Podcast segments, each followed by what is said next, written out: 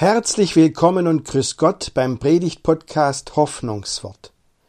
Wir sind im Advent und da kommt doch heute eine ziemlich ungewohnte Geschichte für den Advent. Zwar bekannt, die Geschichte, in der Sarah und Abraham von drei Männern Besuch bekommen, aber im Advent kennt man diese Geschichte nicht. Aber das ist für Sarah und Abraham doch ein ganz persönlicher Advent. Denn die haben damals gerade auch ihren ganz persönlichen Lockdown erlebt. Wie ist das, wenn wir feststecken? Wie ist das aber, wenn Gott dann zu uns kommt und wenn wir mitten im Lockdown eine offene Zukunft haben? Darum geht's in dieser Predigt. Viel Freude beim Zuhören.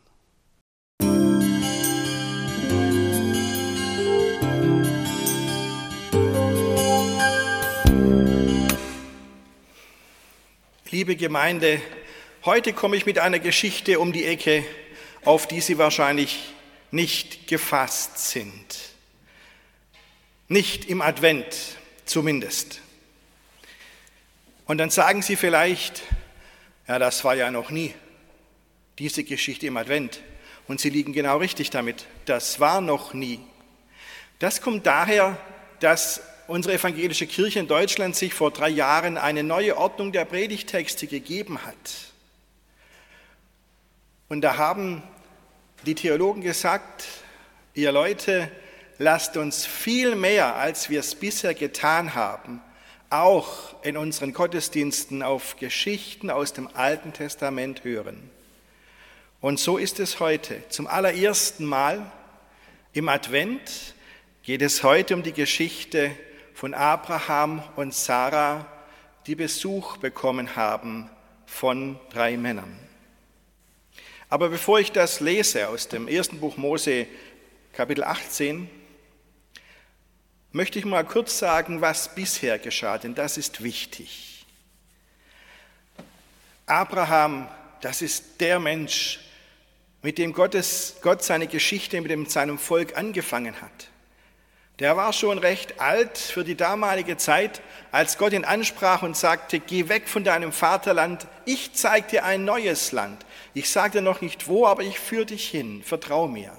Und, auch wenn du bisher noch keine Kinder hattest mit Sarah, du wirst einen, ihr beide werdet einen Sohn haben. Das hat Gott dem Abraham versprochen. Und die beiden haben sich darauf eingelassen, Abraham und Sarah, und sind losgezogen und waren lange, jahrelang unterwegs. Und dann war es tatsächlich soweit, nach vielen Jahren sind sie in dem neuen Land angekommen, das Gott ihnen zugesagt hat und zu dem er gesagt hat, das ist jetzt der Ort, an dem ihr wohnen könnt. Gott hat dieses Versprechen eingelöst. Eine neue Heimat für Abraham und Sarah. Aber das Versprechen, Nachwuchs zu bekommen, hat Gott bis zu diesem Zeitpunkt nicht erfüllt. Und wenn ich hier ganz verharmlosend sage, bis zu diesem Zeitpunkt, dann meine ich damit 25 Jahre. 25 lange Jahre des Wartens und des Hoffens und es war nichts. Was glauben Sie, welche Zweifel Abraham und Sarah da immer wieder befallen haben? Warum löst Gott sein Versprechen denn nicht ein? Der hat uns doch versprochen, dass wir Nachwuchs bekommen. Und die haben sicherlich gesagt, ich verstehe Gott nicht. Vor allem, weil Gott auch ihre Frage, warum das so ist, nie beantwortet hat. Da war Funkstille in dieser Hinsicht.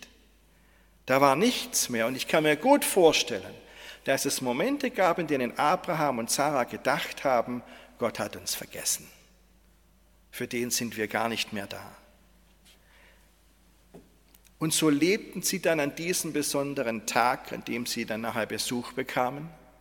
Und ich finde, es ist sowas wie ihr ganz persönlicher Lockdown. Es war wirklich Stillstand.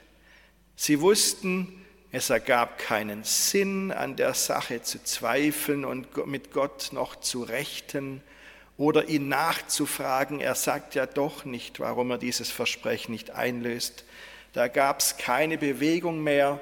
Und was tust du dann, wenn du denkst, dass es bei Gott keine Bewegung mehr gibt? Dann lebst du in diesen Tag hinein, für diesen Tag und versuchst dich zu arrangieren. So auch Abraham und Sarah. Aber dann, dann kam Gott zu ihnen. Und ich finde, auch wenn vielleicht das Wort nicht passt, es war für Abraham und Sarah so ihr ganz persönlicher Advent. Ich lese Ihnen das einmal vor.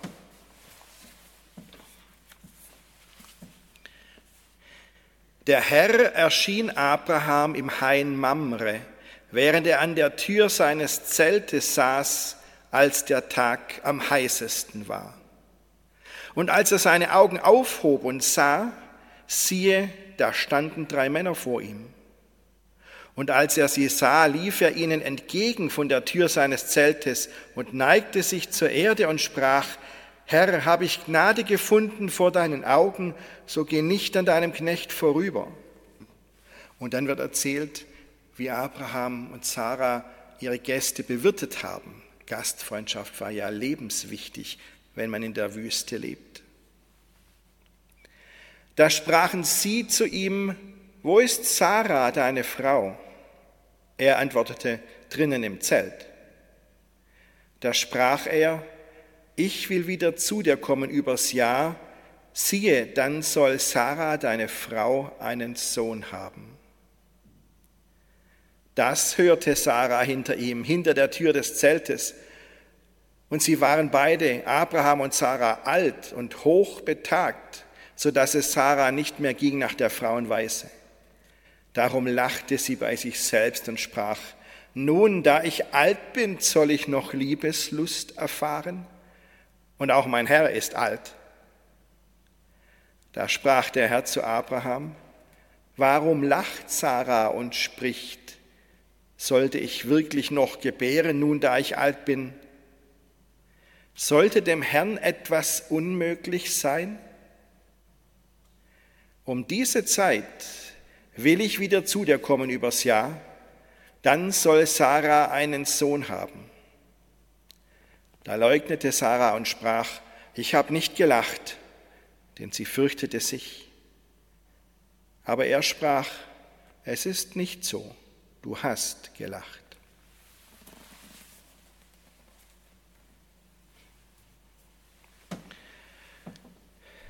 Diese Geschichte ist recht bekannt. Die haben ganz viele schon mal irgendwann gehört oder schon x-mal gehört auch und gelesen.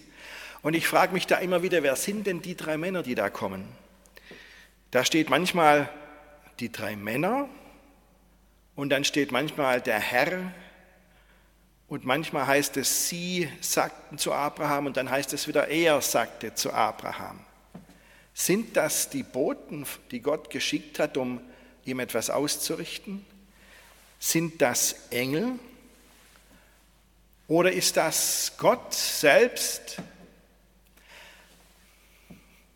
Im Spätmittelalter hat der russische Ikonenmaler Andrei Rublew den Auftrag erhalten, er solle eine Ikone malen mit der heiligen Dreifaltigkeit, Gott, Vater, Sohn und Heiliger Geist. So, die Frage war nicht nur, wie malt man das, sondern die Frage war damals, in der Orthodoxie, also im ähm, Glauben der Ostkirche, in der galt, du darfst Gott gar nicht darstellen. Du sollst dir kein Bildnis machen, um es anzubeten. Die Frage war da, wie soll Andrei Rubelkow, Rubeljow diese Frage überhaupt lösen? Und dann hat er Folgendes gemacht. Er hat seine Bibel aufgeschlagen und hat diese Geschichte angeschaut, die ich eben vorgelesen habe. Und dann hat er auf seinem Bild diese drei Männer gemalt, die den Abraham besucht haben. Mit diesem Baum im Hintergrund, der da immer dazugehört, der Hain, Mamre. Und einen Tisch in der Mitte und einen Kelch darauf, dass klar ist, dies, die drei sind Abraham, bei Abraham zu Gast. Sie hat ihnen Flügel gemalt, damit es Engel sind. Aber er wollte sagen, das Diese drei Gestalten stehen für Gott, Vater, Sohn und Heiliger Geist. Entscheiden Sie selbst, wer diese drei waren, die Abraham besucht haben. Denn die Bibel lässt so die genaue Deutung offen. Aber eins lässt die Bibel nicht offen. Das ist glasklar. Es ist Gott selbst, der hier zu Abraham und Sarah kommt und der den beiden etwas zu sagen hat. Es ist Gott selbst. Da gibt es keine andere Deutung. Das ist für Abraham und Sarah ihr ganz persönlicher Advent. Advent heißt, Gott kommt zu uns, als Gott zu ihnen kommt. Und das ist der Grund, warum diese Geschichte heute am vierten Advent auch in den Gottesdiensten gelesen wird. Und da kommen nun diese drei Männer und sagen zu Abraham und Sarah, nach 25 Jahren wird Gott jetzt sein Versprechen einlösen, ihr werdet einen Sohn haben. Überlegen Sie mal, nach 25 Jahren, haben Sie schon mal 25 Jahre auf etwas gewartet, um etwas gebetet? Also ich ehrlich gesagt nicht. Aber jetzt sagen die Besucher, innerhalb von einem Jahr wird das geschehen. Ganz konkret und überprüfbar. Gott lässt sich festnageln, festnageln darauf. Aber wenn man 25 Jahre auf etwas wartet, ich weiß nicht. Die Sarah kann es einfach nicht mehr glauben und sie lacht, weil sie denkt, geht doch gar nicht. Geht doch biologisch überhaupt gar nicht. Und sie hat ja recht. Sie hat meine volle Sympathie. Und glauben Sie nicht, dass Sarah die Einzige war, die gelacht hat. Denn nur ein Kapitel vorher wird beschrieben, wie Gott dasselbe zu Abraham sagt. Und er lacht Abraham und sagt, das geht doch gar nicht. Du meinst das sicher anders, sagt er zu Gott, als du das eben gesagt hast. Na, na, da sind die beiden auf gleicher Höhe. Und ich gehe davon aus, dass wir alle hier gut nachvollziehen können, wie es Abraham und Sarah gegangen ist. Auch, glaube ich, wenn man so lange wartet, 25 Jahre, das ist nochmal eine ganz eigene Klasse. Aber schauen wir mal auf uns.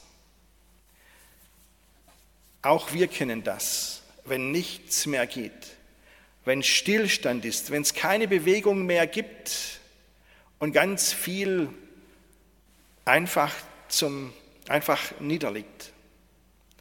Und da ist dieser Lockdown, den wir gerade erleben, nur ein Beispiel. Da gibt es hier andere Situationen im Leben. Und ich weiß sehr wohl, dass diese Zeit im Augenblick, dieser Lockdown, völlig unterschiedlich empfunden wird für die Menschen. Die einen sagen, ist alles okay, dann habe ich mehr Zeit, gehe ich mehr spazieren. Und für die ist der Lockdown auch eher ein Spaziergang. Und andere spüren diese bedrückende Stimmung, die herrscht. Und haben, machen sich noch mehr Sorgen. Das lastet Zentner schwer auf ihren Schultern. Immer wieder wird betont, wie gefährlich die Lage ist, in der wir sind. Und das soll uns ja zur Vorsicht mahnen, das ist ganz klar. Aber manche Menschen können das fast nicht mehr aushalten, die spüren das förmlich, wie sie das niederdrückt. Noch mehr Angst als bisher. Und zwischen diesen beiden Polen gibt es natürlich alles dazwischen. Und vielleicht denken auch viele, Mensch, wenn Gott doch mal zu mir kommen würde und zu mir das sagen würde, Bald hat es ein Ende mit deinen Entbehrungen, mit deiner Not. Und bald wirst du merken, richtig merken, dass Gott dein Gebet erhört. So wie bei Abraham und Sarah. Das ersehnen sich sicherlich manche. Aber genau das ist der Knackpunkt in dieser Geschichte. Diese Geschichte zeigt uns, und wir sehen das an Abraham und Sarah, wie Gott ist und wie Gott handelt und wie er fühlt und wie er denkt und was er tut und was er kann. Gott hat Abraham und Sarah mitten in deren völligen Stillstand eine neue Zukunft eröffnet. Was, wenn Gott das auch bei uns macht? Was, wenn Gott auch bei uns ein neues Kapitel aufschlägt? Wenn er eine Tür öffnet, die wir noch gar nicht gesehen haben? wenn er ein Gebet erhört, an dem wir schon so lange dran sind, Was, wenn Gott zu uns kommt, wenn Gott tatsächlich bei uns einzieht in diesem Advent? Und zwar nicht, weil es halt Advent ist oder weil der Pfarrer oder die Vikarin davon redet, sondern weil Gott sich selbst ins Spiel bringt. Was, wenn das dann ist? Höre ich da ein Lachen? So wie bei Sarah und Abraham? Schön wär's ja, aber schau dir doch die Welt mal an, wie es draußen zugeht. Höre ich da ein Lachen? Dann denk sie doch nur mal an Jesus. Jahrhundertelang haben die Menschen gewartet auf den Messias, dass der endlich kommt. Und sie haben sich ihre Gedanken gemacht, wie das dann so sein wird, wenn der Messias kommt. Aber da war nichts, jahrhundertelang. Und dann ist dann im Stall, in dieser Krippe, ein Kind geboren. Das soll der Messias sein. Das ist der König der Könige. Darauf war niemand gefasst, dass es so aussehen wird und so kommen wird. Die Leute haben eben schon zu lange gewartet. Und Abraham und Sarah haben auch eigentlich schon viel zu lang gewartet. Aber dann standen da diese drei Männer da, aus dem Nichts, völlig unverhofft, ohne Ankündigung, waren die da und haben gesagt, sollte Gott etwas unmöglich sein? Und wissen Sie, ich denke, diese Frage legt den Finger auf einen Punkt, an dem wir sehr empfindlich sind. Sollte Gott etwas unmöglich sein?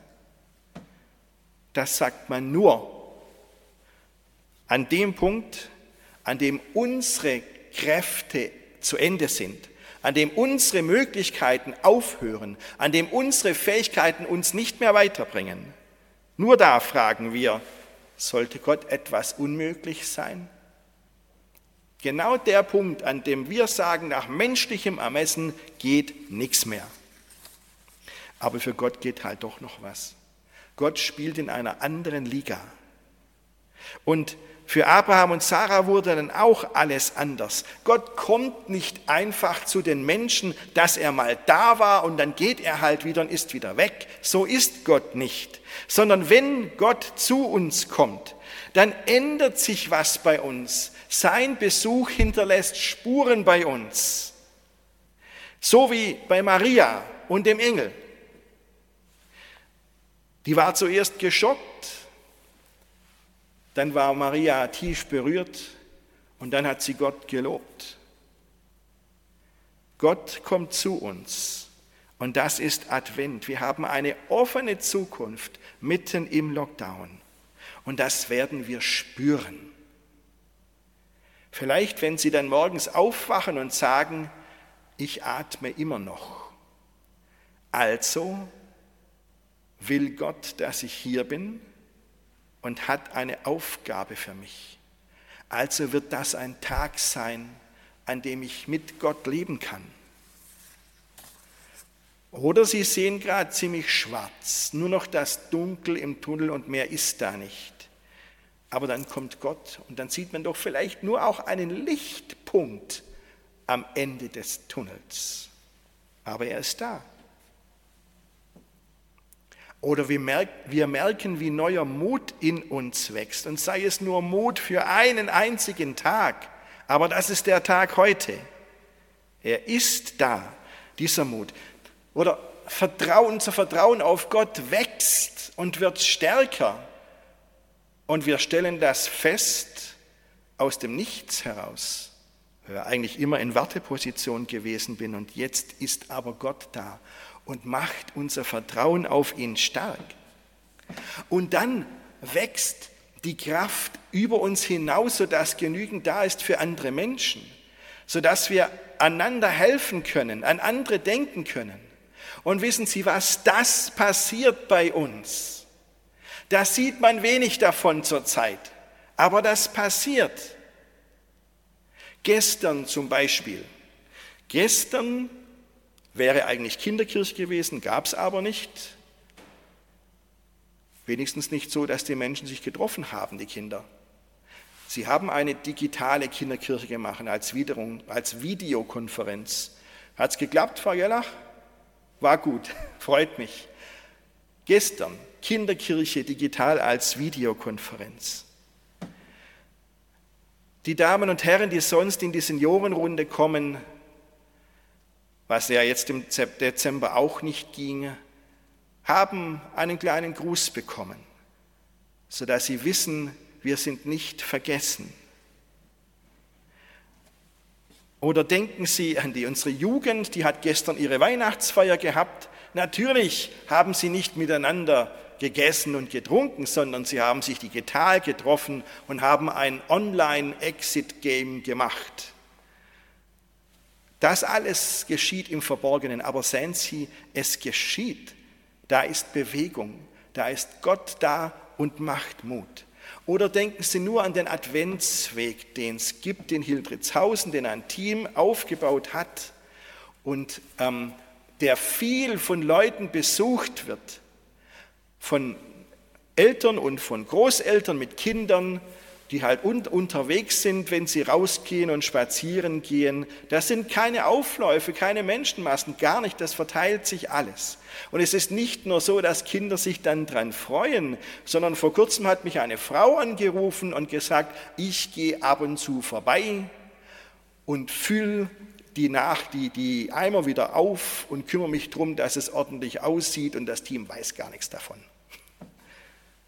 Gott wirkt unter uns. Er sagt, fürchte dich nicht, denn ich habe dich erlöst. Ich habe dich bei deinem Namen gerufen. Du bist mein. Für uns ist Jesus geboren. Für uns hat Jesus gelebt, hat Jesus gewirkt. Für uns ist er gestorben und er ist auferstanden. Der Retter ist da und für den ist nichts unmöglich. So, und wissen Sie was? Das hat auch Sarah gemerkt dass Gott ihr Lachen total verändert hat. Ihr Kind hat sie Isaak genannt, das heißt auf Deutsch Lachen. Und Sarah wusste wohl, dass sie gelacht, wie sie gelacht hat, als die drei Männer gesagt haben, in einem Jahr wirst du Mutter sein. Es war ein verzweifeltes Lachen. Es war ein hoffnungsloses Lachen aus der Erstarrung heraus. Aber jetzt Jetzt sagt Sarah, Gott hat mir ein Lachen zugerichtet, denn wer es hören wird, wird über mich lachen. Wer hätte wohl von Abraham gesagt, dass Sarah Kinder stille? Und doch habe ich ihm einen Sohn geboren in seinem Alter. Das ist Sarahs ganz persönliche Version von dem allgemeinen Satz, für Gott ist nichts unmöglich. Was ist Ihre ganz persönliche Version dieses Satzes? Amen.